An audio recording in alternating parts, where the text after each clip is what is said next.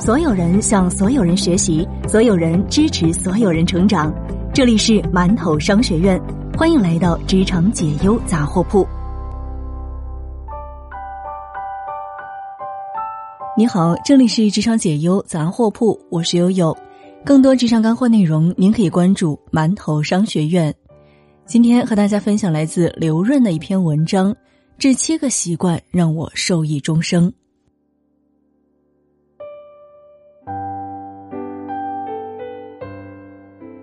在生活中，也许你经常有这样的感叹：“他把我快气疯了，但我没有办法，我没有选择，我只能这样做。”他们真的很消极，可问题是，这真的是事实吗？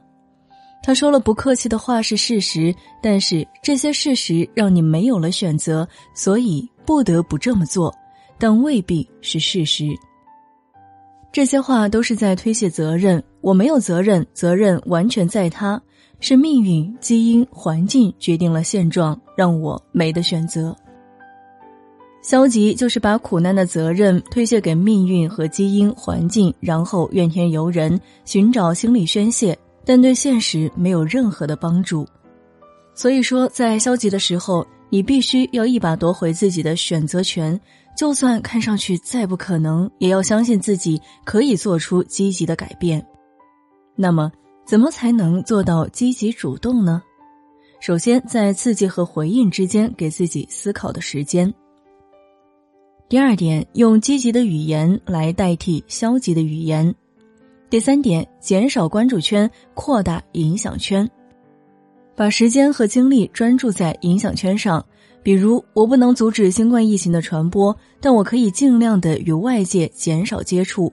我不能够阻止老板给我降薪，但是我可以增强自己的专业能力。接受你不能改变的，然后去改变你可以改变的，把所有的精力都放在那些你能够改变的事情上。我要和大家分享的第二个习惯是以终为始。首先，我们需要确定一个目标。对于个人，我的人生使命是什么？对于企业，我的公司愿景是什么？对于项目，我的成功标准是什么？然后你要确定一些基本的原则。第三个习惯是要事第一，要事第一就是按照优先级来做事情。你应该先给事情排优先级，再按照优先级把事情放进日报表。比如，我现在最重要的事情是写论文，因为不写完我没有办法毕业啊。第二重要的事是健身，因为身体是革命的本钱。第三重要的是学英语，因为下个季度就要考试了。把所有的事情按照优先级列成清单之后，再把它们放入日程表。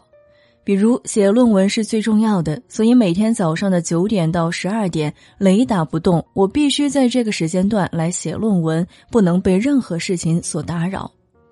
健身是第二重要的，每周一三五的下午一点到两点去健身房锻炼，这就叫做按优先级把事情放入日程表。第四个习惯是双赢思维。双赢的思维就是两个人之间合作一定要双方都获得价值。如果我赚钱是建立在你损失的基础之上，那我就不干。所以，任何一次合作之前，先问问自己：通过这次合作，我们能够双赢吗？第五个习惯是知彼解己。知彼解己就是先去理解别人，然后再寻求别人的理解。首先要戒掉自传式的应答。自传式应答就是一个话头接过来都能自己谈半个小时，或者用自己的价值观对事情的有限认知轻易的给出建议，把心放到对方的身上，先感受到他的快乐、愤怒、痛苦、激动，然后去聆听，先去理解别人，然后再寻求被别人理解。第六个习惯：综合综效。综合综效就是通过创造性合作实现一加一大于二的效果。从合作到创造性合作的秘诀是找到共享的目标。线上和线下一定是你死我活吗？互联网和传统一定是你死我活吗？他们共享的目标是更高效率。于是，最传统的烤红薯开始可以用互联网支付了。第七个习惯是不断的更新。建议大家养成第七个习惯，从身体、精神、智力、社会、情感这四个方面对自己不断的更新。首先是身体，最底层的工作者靠体力，中高级管理者靠智力，最顶级的企业家又回到头来靠体力。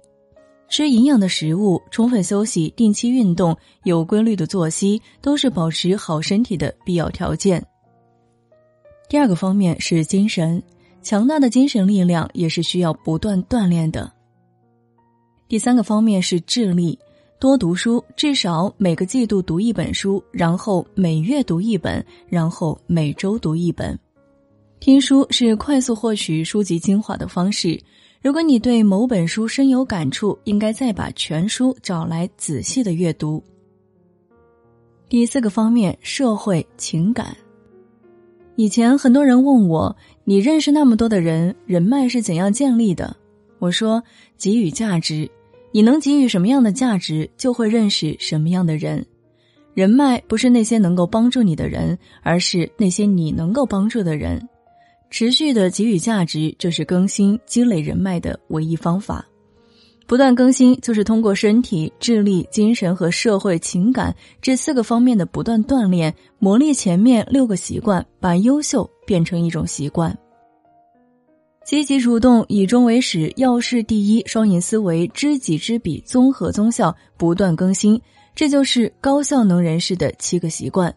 希望听到这里的小伙伴们都能养成这七个习惯，因为他们将会使你受益终身。我们下期见。